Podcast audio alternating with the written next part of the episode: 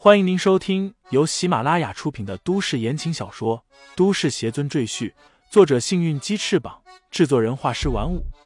感兴趣的朋友，请看主页，点亮我的关注，点亮你的夜空。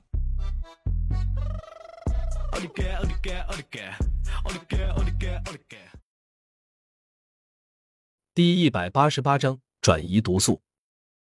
赵全为自己的父亲倒了一杯茶水，递上来，关切的问道。父亲，您没事吧？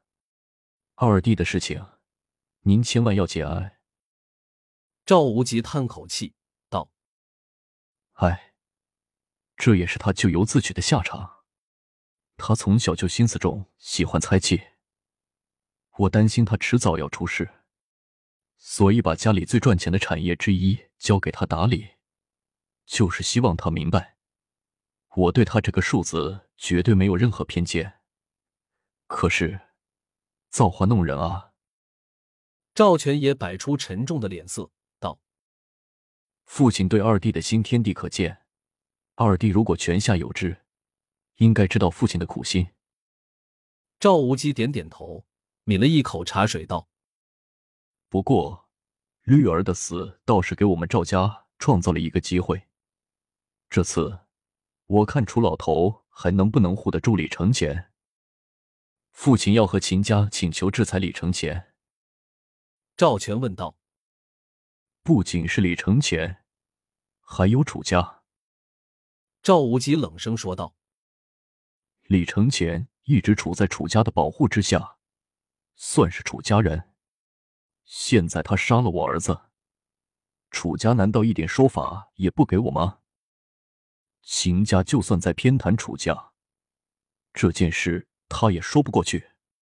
如果他们不给我一个说法，我赵无极绝对不会善罢甘休。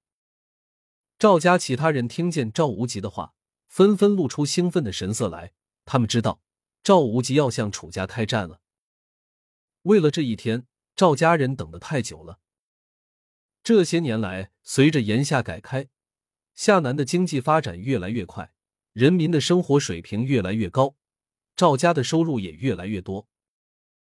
按理来说，赵家人应该高兴，但他们的心里一直憋着一口气，因为每年赵家都要向秦家供奉大量的金钱和物资，以满足秦家的巨大开销。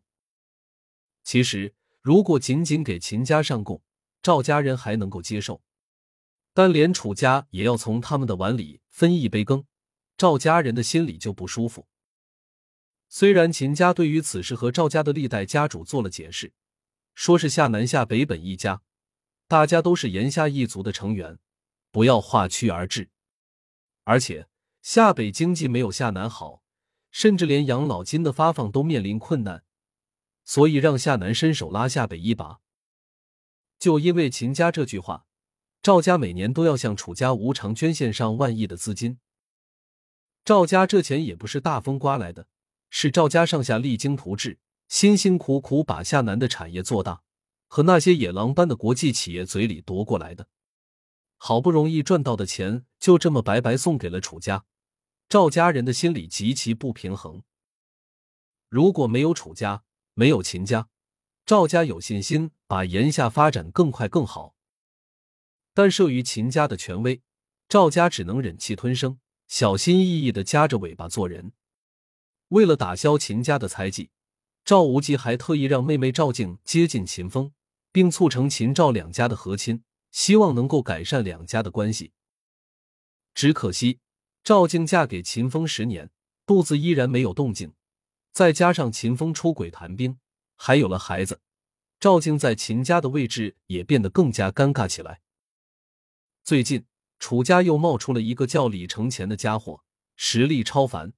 而且处处与赵家为难，这一切的一切都给赵无极敲响了警钟。他感觉赵家在秦家的眼里变得越来越不重要，他很担心有一天秦家会让楚家取代赵家。身为赵家家主，他绝对不允许这一天的到来。父亲，我们什么时候动手？赵全眼睛发亮，一副摩拳擦掌的样子。赵无极摆摆手道：“此事急不得，我们的准备还不充分，不能暴露我们的底牌。他沉吟道：“李承前总是我的一块心病，先除掉李承前，然后我再收拾楚家和秦家。给我联系秦家，说我明天要亲自进京面见秦家家主。”赵无极吩咐道。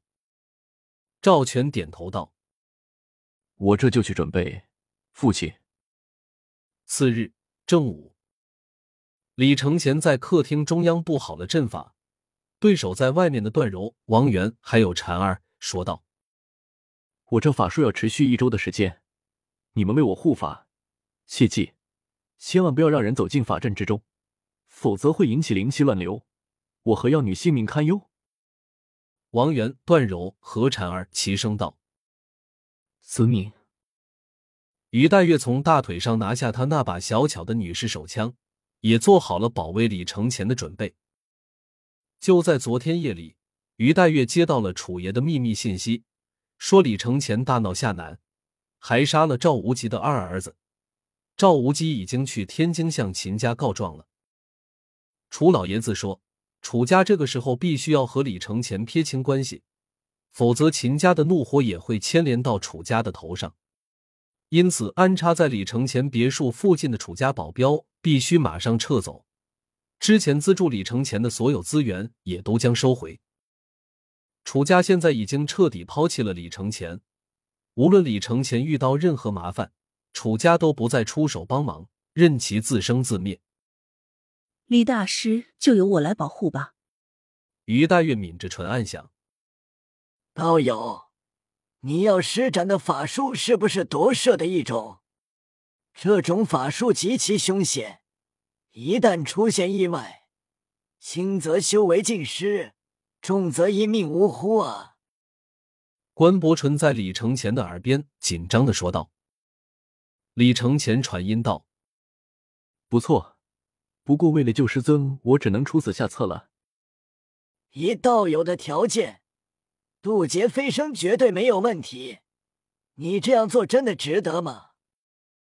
关伯纯很不理解，在他看来，为了一个女人，根本不值得冒如此巨大的风险。李承前斩钉截铁的说道：“没有师尊，就没有现在的我。为了他，我连性命都可以舍去。”关伯纯见李承前心意已决，便不再多劝，只是叹口气道。